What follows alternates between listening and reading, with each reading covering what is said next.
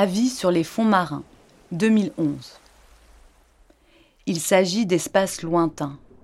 On est au-delà de la limite des 200 000 nautiques à partir de laquelle débutent les eaux internationales. Ce sont des abysses longtemps restés inaccessibles puisqu'il faut plonger jusqu'au fond de ces mers éloignées pour les atteindre les grands fonds marins ont une existence juridique dans le droit international depuis l'adoption en 1982 de la Convention des Nations Unies sur le droit de la mer. Cette convention, parfois nommée Constitution des océans.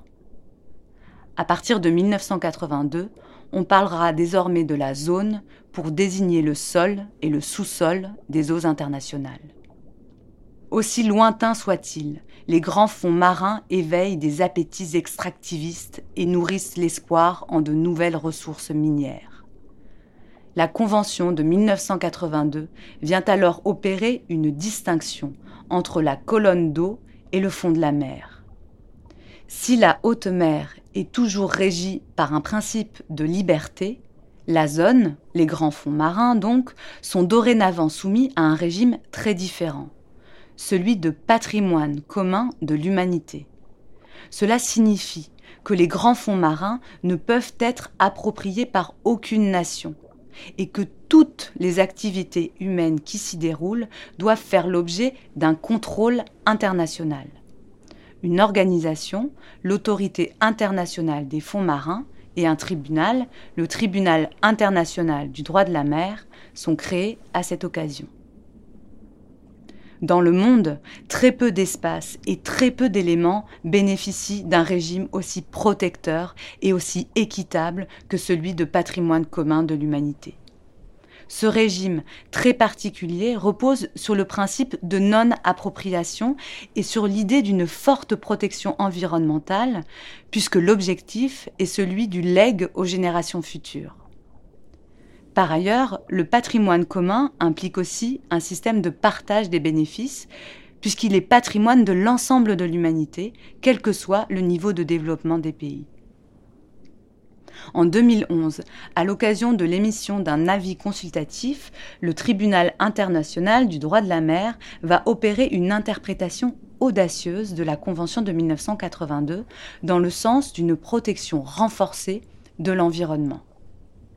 Le tribunal clarifie ainsi les obligations des États qui souhaiteraient patronner des activités d'exploration ou d'exploitation minière dans la zone. Il met en avant le concept d'obligation de diligence requise, qui signifie que les États doivent prévenir les dommages des activités qu'ils mènent en mettant en œuvre tout ce qui est en leur pouvoir pour le faire. Il s'agit d'une obligation de moyens et non de résultats, qui s'adapte donc à la capacité des États. Au-delà de cette obligation très générale, le tribunal précise de manière très favorable à l'environnement la liste des obligations auxquelles doivent se soumettre les États. Il va notamment plus loin que la Convention de 1982 en affirmant l'application d'un principe de précaution dans la zone et non plus seulement d'un principe de prévention des risques.